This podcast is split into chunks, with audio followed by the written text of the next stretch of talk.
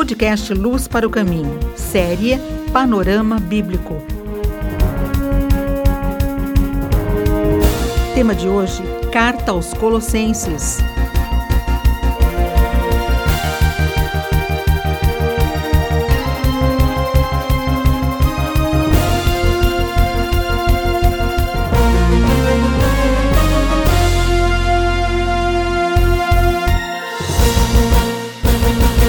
Nós estamos tratando com vocês sobre panorama bíblico e hoje vamos falar sobre a carta de Paulo aos Colossenses. Paulo escreveu esta carta quando estava preso em Roma. Ele não foi o plantador desta igreja. Paulo nunca esteve nesta cidade, que era uma cidade da região metropolitana do Vale do Rio Lico, onde estava a cidade de Laodiceia.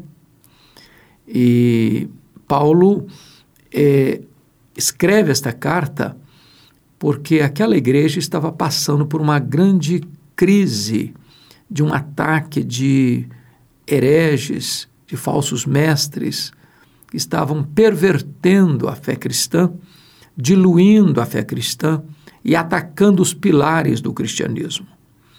Então, Paulo trata basicamente nesta carta da gloriosa doutrina de Cristo é como se Colossenses e Efésios se completassem. Colossenses trata de Cristo, o cabeça da igreja, e Efésios trata da igreja, o corpo de Cristo. E nesta carta, que é a chamada carta cristológica do Novo Testamento, Paulo vai enfatizar, como em nenhuma outra epístola, a gloriosa pessoa de Cristo Jesus. A sua pessoa, a sua, os seus atributos e, sobretudo, as suas obras.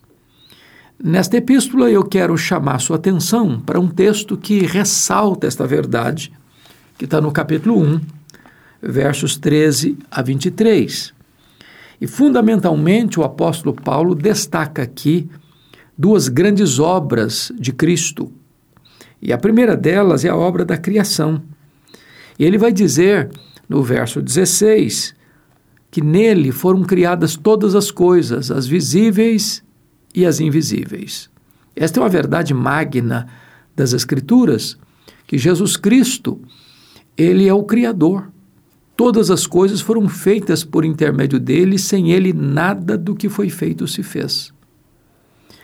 Assim, esse texto ensina que a matéria não é eterna, que o mundo não veio à existência por geração espontânea, que o mundo não é fruto de uma mega explosão cósmica, que o mundo não é resultado de uma evolução de milhões e milhões de anos, que o mundo foi criado e criado por Jesus Cristo nosso Senhor.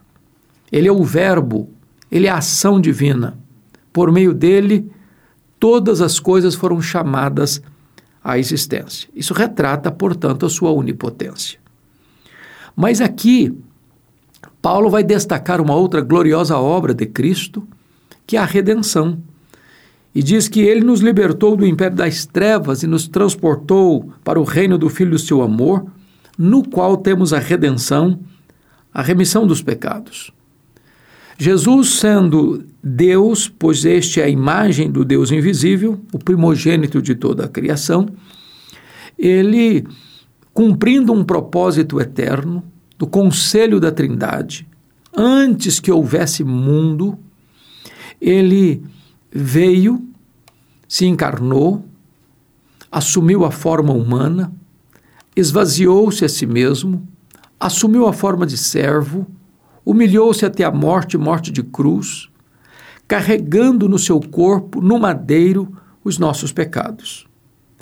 Ele não veio ao mundo apenas para ensinar belos preceitos, ele não veio apenas ao mundo como um mestre da moralidade, ele não veio ao mundo apenas para realizar prodígios, sinais e maravilhas, embora tenha feito todas essas coisas, mas o propósito precípuo, o propósito principal da sua vinda foi vir para resgatar-nos do pecado, dar-nos o perdão, reconciliar-nos com Deus e trazer para nós eterna redenção.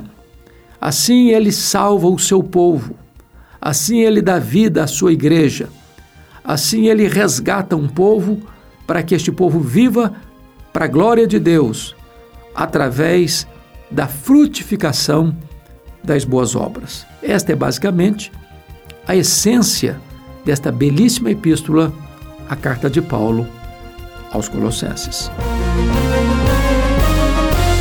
Você ouviu o podcast Luz para o Caminho com Hernandes Dias Lopes.